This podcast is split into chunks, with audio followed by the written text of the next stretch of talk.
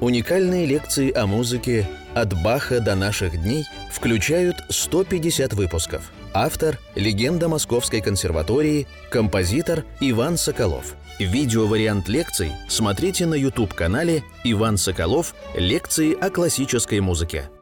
Дорогие друзья, мы продолжаем разговор о музыке Иоганнеса Брамса. Начинается 75-я лекция нашего цикла композитор Иван Соколов о музыке. И прошлую лекцию мы закончили исполнением чудесной музыки, чудесного интермеца Брамса, опус 119, номер один, си минор. И опять так получилось, вот по одному интермецу в лекцию, что это интермеца – играл мне или заставлял меня сыграть на занятиях по композиции мой любимый профессор Николай Николаевич Сидельников.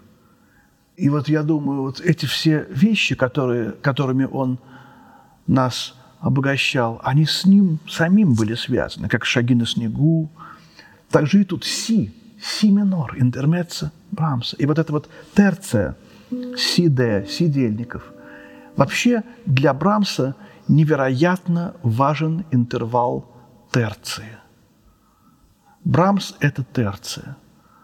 Когда мы с вами занимались барокко, Бахом, может быть, я говорил, может быть, и нет, что терция – это интервал согласия, сочувствия. Очень часто дуэты вокальные вообще поются в терцию. Вот это какая-то простота, какая-то нежность, легкость, свет, свет, который заключается в интервале терции. Все эти качества для Брамса невероятно важны. Брамс именно прост, ну, в кавычках, конечно, светил, мягок. Вот это славянская какая-то сущность Брамса, при том, что он был северным немцем. А вот я, кстати, поделюсь с вами, когда бываю э, в Германии, то именно Гамбург, родной город Брамса, больше всего напоминает мне Россию. Может быть, Берлин тоже. Но вот не, не Кёльн, не Бонн, не Южная Германия, не Мюнхен. И даже не так называемая экс-ДДР, бывшая ГДР. Вот. А почему-то именно Гамбург. Почему? Не знаю. Может быть, он по широте, так сказать, похож почти как Петербург. Любопытно, как э, Петр Ильич Чайковский сначала музыку Брамса не любил, а потом в конце жизни как-то полюбил. И уже как-то они встретились с Брамсом где-то в Германии, по-моему, даже в Гамбурге, куда Брамс обратно приехал из Вены. А может быть, и в Вене, не помню точно. И в дневнике Чайковский пишет – какой Брамс симпатичный человек. И музыка его мне начинает нравиться. И похож он внешне на нашего русского православного батюшку. Полный, с бородой. Такая симпатичная запись у него есть. А Брамс действительно, наверное, был в жизни очень приятным человеком, по крайней мере, мог быть приятным, если хотел. Хотя есть довольно, так сказать, о нем другие сведения. Как-то пришел к Брамсу молодой Клод Дебюсси познакомиться и дал свою визитную карточку э, слуге. Клод Дебюсси – французский композитор. А слуга выходит с визитной карточкой и подает ее Дебюсси и говорит – господин Брамс просил передать, что он не знает французских композиторов. Дебюсси бедный ушел. Не знаю, такая вот, по крайней мере, существует легенда. Ну, не знаю, по крайней мере, вот такой образ Брамса, не знаю уж, какой он был на самом деле, трудно сказать. Но давайте поговорим об этом интермеце. Мы о нем не, не договорили в прошлый раз.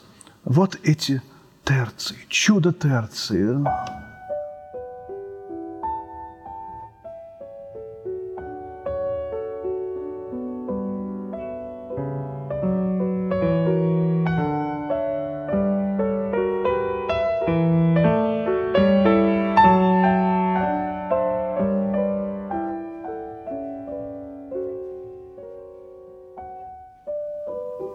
Каждая нота на вес – даже не золота, а на вес какого-то божественного откровения.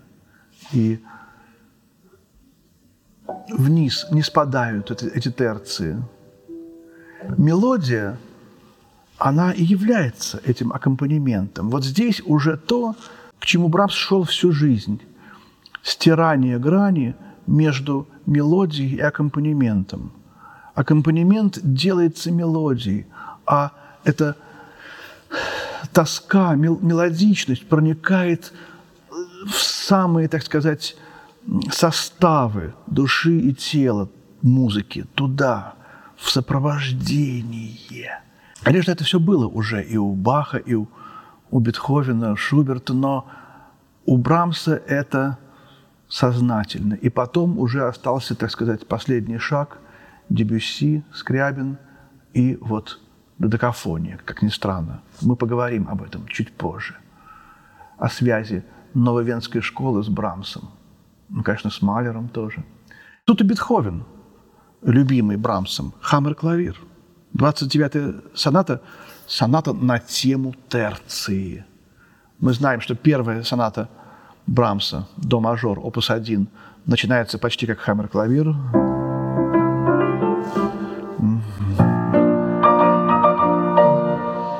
Два этих начала, брамсовское и бетховенское. Но Брамс-то говорил, что это, это всякий заметит, это всякому слышно. А вот глубинные связи этой сонаты Брамса, как бы вот Брамс начинает э, свой, свои опусы, опус первый, с того, э, на чем э, Бетховен остановился. Самое трудная, самая таинственная, самая неисполнимая соната Бетховена, его, его Эверест, его Джамалунгма, 8848 метров в высоту. Это внешняя оболочка, а внутренняя-то, вот она, в этих терциях. И они образуют потом уже диссонанс. Видите, фа диез и соль – это септима, ми и ре это еще одна септима.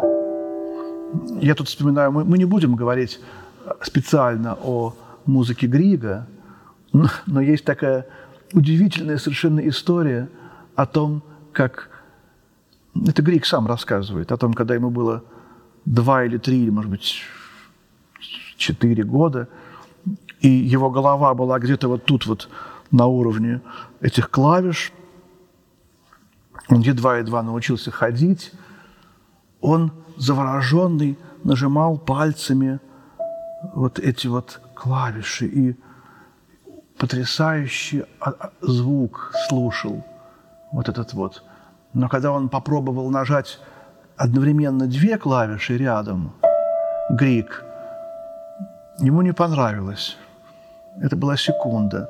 Тогда он попробовал через одну – и вот тут его душа наполнилась сладостным восторгом. Это была терция. И когда он продолжал свои эксперименты, пишет он, он увидел, на, нашел трезвучие. И вот это, э, этот восторг усилился до невероятной степени. Тогда он решил, а давай я еще раз попробую одну терцию прибавить.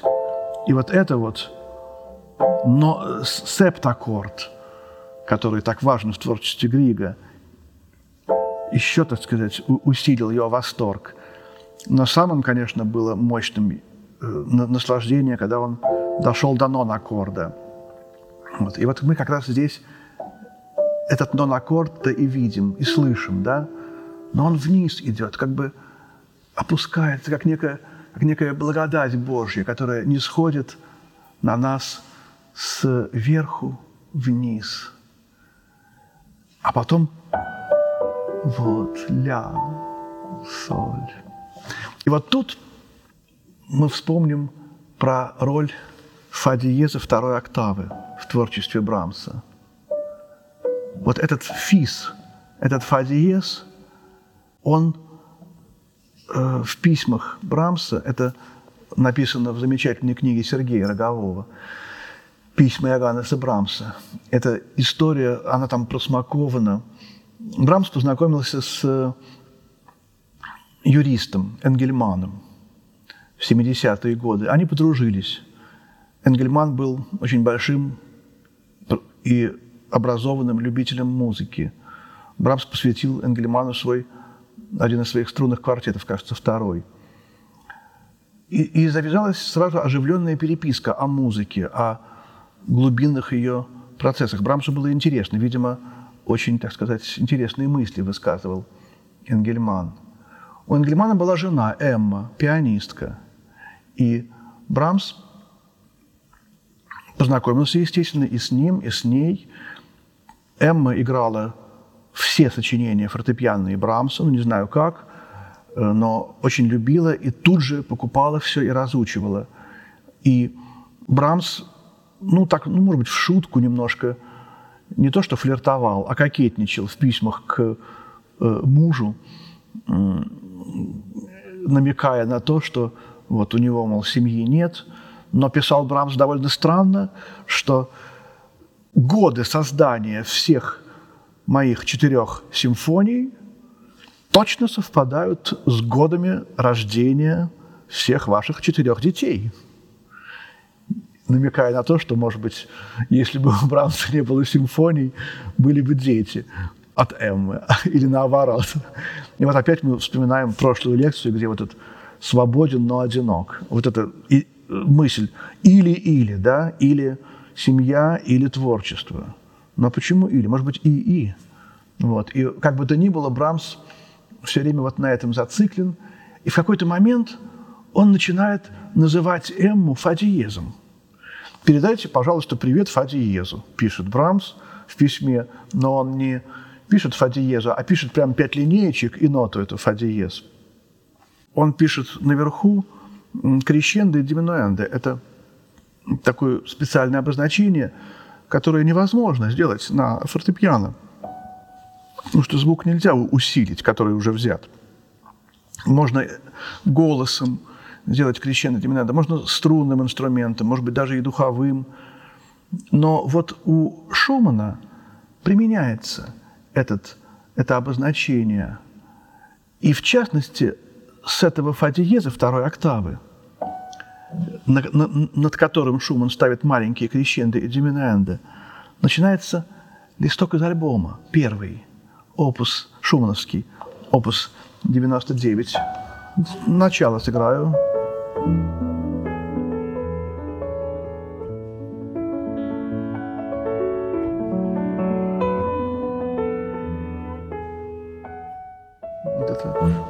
музыка чарующая.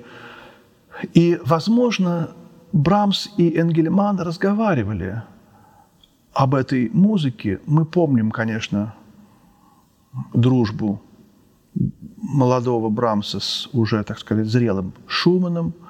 Возможно, даже что-то личное связано с этой пьесой. А второй, следующий листок из альбома «Фадиес минорный» послужил темой для вариаций Брамса, опус 9, «Фадиес минор», совершенно невероятных, дивных, гениальных вариаций, в которых Брамс так любит канон, так много канонов. И вот здесь тоже, кстати, канонов очень много в этом интермеце. Но как бы то ни было, вот они говорили о том, что фа диез, наверное, это некая благодать Божия, некое чудо, которое не сходит на нас сверху, чудо музыки, которое изливается Богом. И вот это вот как это играла Наталья Николаевна Шаховская, есть приложение для виолончели. И фа диез этот, это ангельское чудо, а Энгельман, это же в переводе эн, Энгель, ангельский человек, Энгельман. Вот это э, нисхождение фа здесь, в 119-м опусе, это, наверное, самый последний пример вот этого фа диеза. А э, встречается он потихонечку, так сказать, вот начиная с 70-х опусов. Вот «Рапсодия», опус 79, номер один.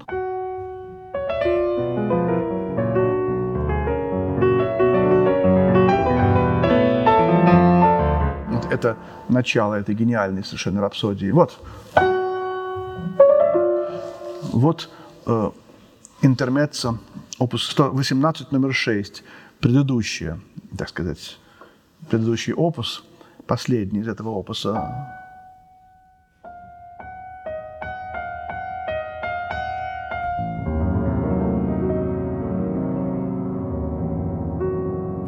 Мы в своем месте его, его разберем, но там, правда, соль бемоль, конечно же, и в письмах это тоже отражено.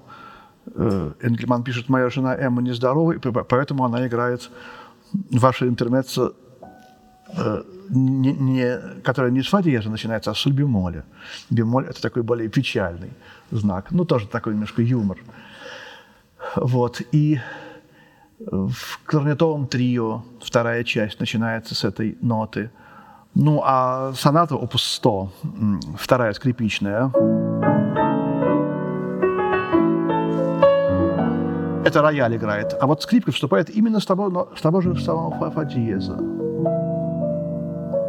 Вот. И другие примеры есть этого звука. Кстати,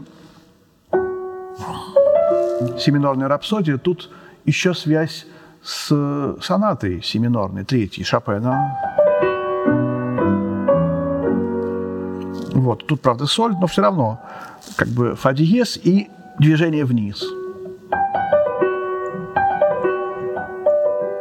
Все другое, конечно, но все равно вообще Шопен повлиял на музыку Брамса.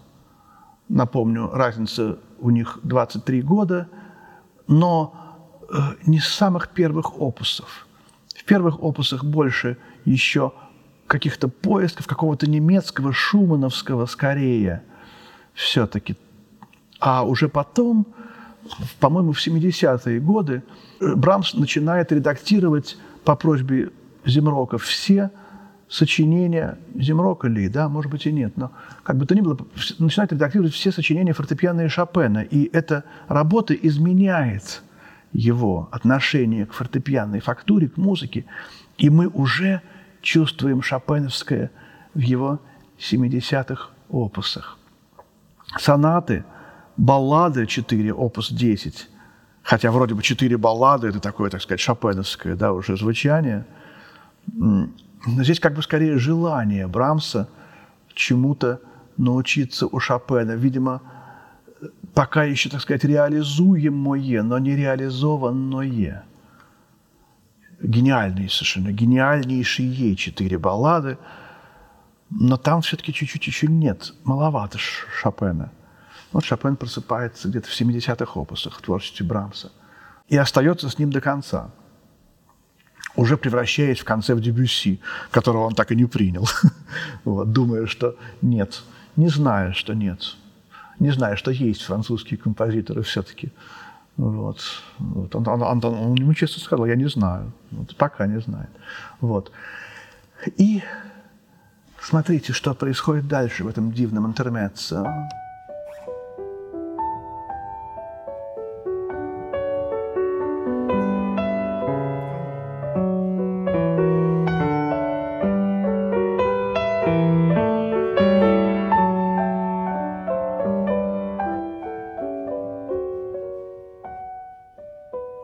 А, канон на тему «Соли Део Глория» С, Д, Г.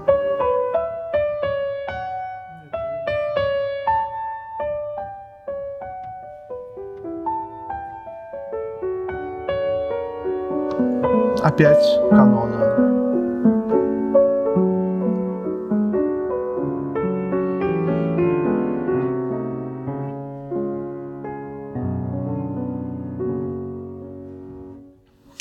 Средняя часть начинается. 16 тактов, все как полагается.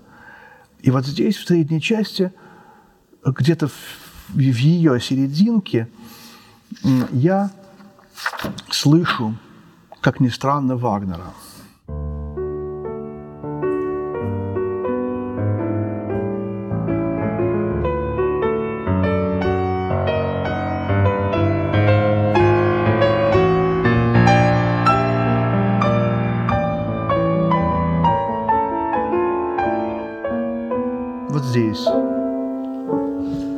вступление к Триштану.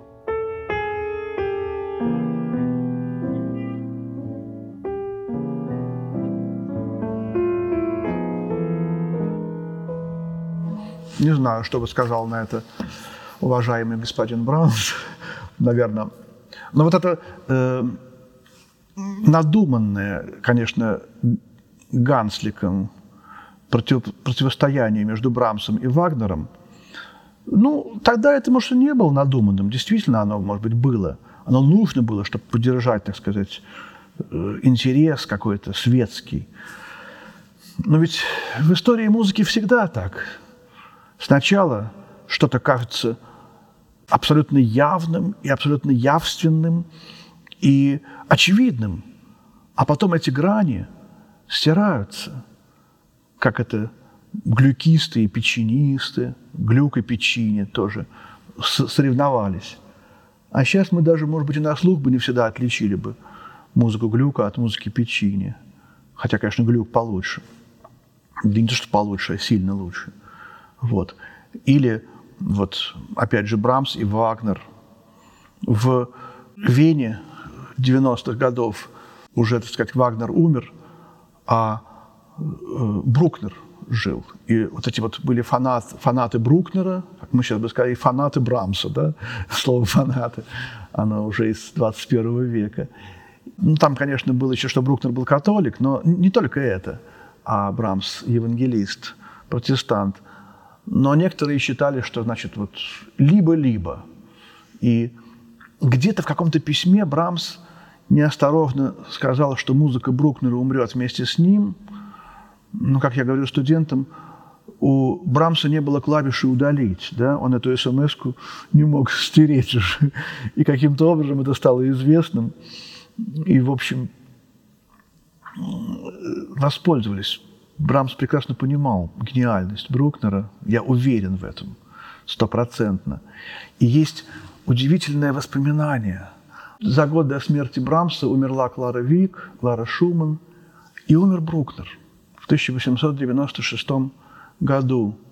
Вот в Вене, в соборе святого Стефана, огромном главном соборе этого города, было отпевание. Был там, конечно, и Брамс. И кто-то вспоминает, как, когда все разошлись в глухом э, сумраке собора, послышались рыдания – этот человек стал искать причину этих рыданий. В углу стоял Брамс, рыдал, и под ним была лужа слез. Слезы лились рекой из его глаз. Такое воспоминание через о, о, о Брамсе тоже о многом говорит. Да, я думаю, также он и к Вагнеру относился, любил эту музыку, и хочется сыграть три интермеца опус 117.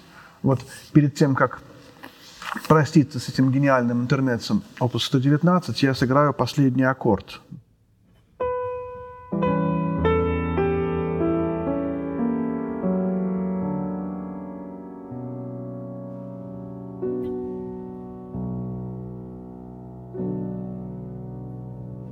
как некий вздох – вот этот, эта секунда, а дальше семь терций. Больше, чем семь быть не может. Такая как бы додекафония в диатонике.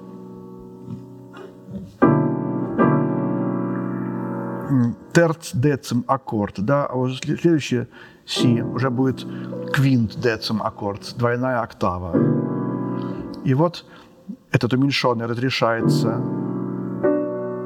в тонику, бас, и эта тоника еще раз дается в другом расположении. Не левая рука играет трезвучие, правая трезвучие, а левая играет терцию, си, ре, си, а правая тоже терцию, фа, фа, ре, фа.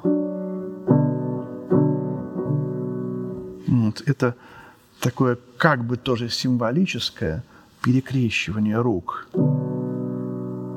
Перекрещивание рук – это крест, это причастие тела и крови Христовых. Это, кстати, Брамс на рисунках, на карикатурах даже изображается играющим все время вот так. Он очень любил это расположение рук, перекрестное. И вот здесь немножко, так сказать, левая рука тоже заходит выше правой. Всего в одной ноте. Не так, а так. И об этом нам говорил Николай Николаевич Сидельников постоянно. Про это интермеццо дивное совершенно. Ну, а вот теперь давайте, может быть, обратимся к опусу 117. Опус 117, три интермеца, тоже одно из самых знаменитых сочинений Брамса. Написаны они, ну, считай, как считается, изданы в 1893 году. Написано, может быть, и раньше. Три спокойные, простые пьесы. Э, и, в общем, скорее всего, они посвящены воспоминаниям о чем-то. Воспоминания о жизни уже не короткой, около 60 лет было ему в это время. Первая интермеца имеет эпиграф «Schlaf sanft, mein Kind, schlaf sanft und schön, mich dauert's sehr, dich weinen Зейн. Спи сладко, спокойно, мое дитя. Спи мирно и тихо.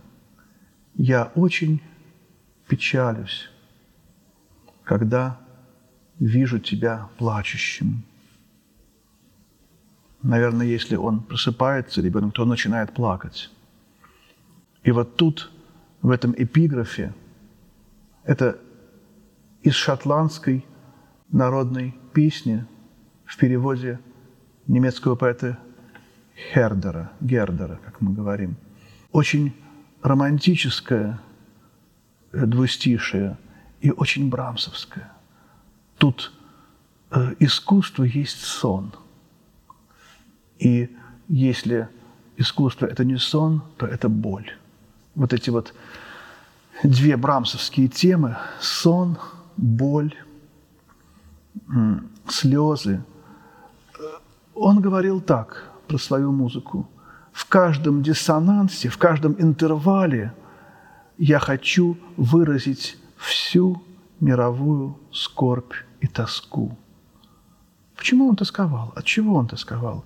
Вроде внешне его жизнь была благополучна. У него были друзья, поклонники, женщины. У него была слава, у него была гениальность, у него была музыка. Но вот эта тоска, конечно, он тосковал о Боге. Это понятно. Что вот эта внутренняя его невероятная религиозность и эта тоска, наверное, была тоской Адама, который упал на эту землю и хотя он вроде бы, так сказать, только что видел Бога и только что был в раю, кто еще из нас может, так сказать, быть настолько счастливым, что, находясь в этом мире, он вспоминать, как он был в том. А вот Брамс не мог это вспоминать. Вот, видимо, вот здесь вот это какая-то тоска э, отчасти религиозная Брамса. И мы эту тоску чувствуем. И мне кажется, что в этих трех интермеццах Брамс вспоминает о Шуберте, о Шумане и о Брукнере.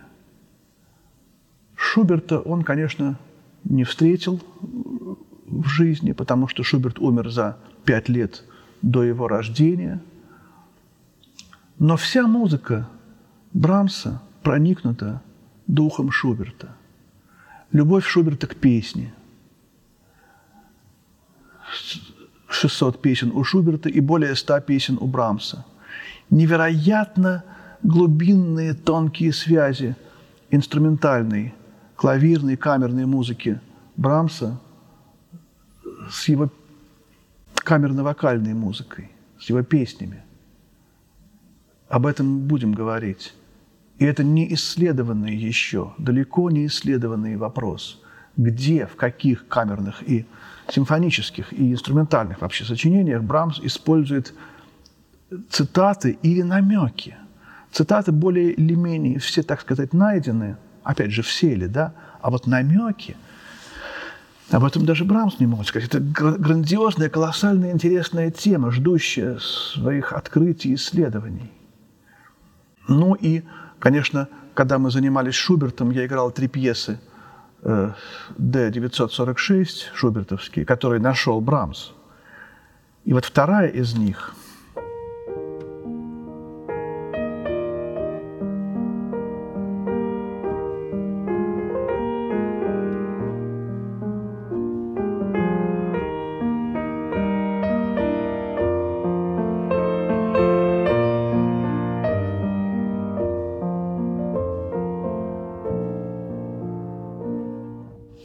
вторая пьеса Шуберта, мне кажется, э, здесь вспоминается им в этом интермеце опус 117 номер один, тоже ми бемоль мажор, и тоже с этой квартой, и тоже с каким-то намеком на соли Део Глория. Э, в этом интермеце, первом брамсовском, есть середина –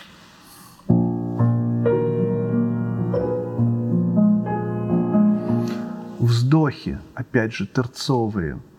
И интересно, что Брамс хотел инструментовать это интермеццо. Может быть, самое известное из его фортепианных э, вещей. Он инструментовал первую часть, а вторую не смог. Несколько набросков, несколько вариантов и бросил. Уж слишком фортепианная, уж слишком какая-то вот вокальная, может быть, даже была эта природа. Второе интермеццо, опус 117, номер два, здесь, по-моему, Шуман. И эта мысль о Шумане меня не покидала с первого знакомства с этой гениальной музыкой. Вздохи, какие-то недосказанности вокальной именно лирики Шумана, может быть, любовь поэта.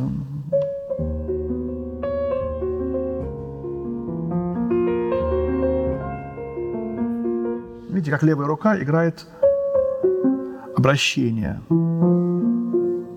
Якобы аккомпанирующая фигура делается обращением мелодии. Полифония, гармония, и все сливается в одно единое целое.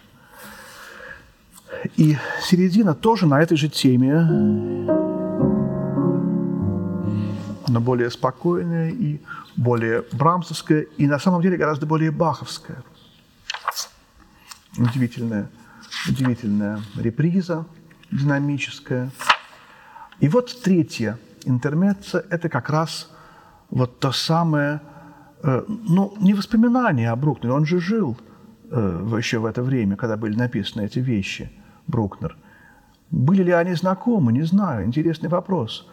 Но вот это эти побочные, эти заключительные партии симфонии Брукнера, в которых вдруг возникает какой-то унисон. Что-то вот такое вот брукнеровское. И вот здесь вот.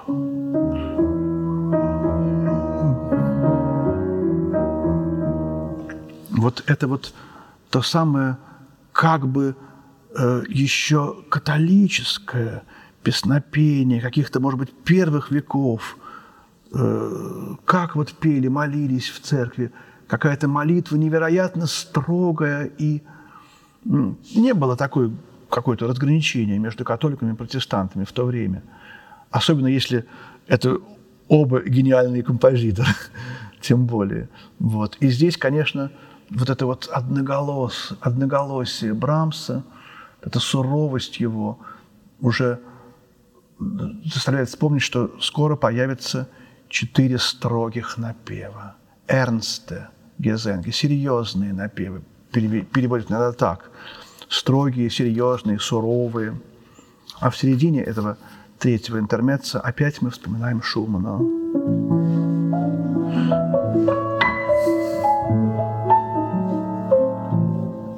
Очень нежная, интимная лирика – какими-то почти веберновскими э, мотивами из одной ноты. Давайте послушаем три интермеца Брамса, опус 117.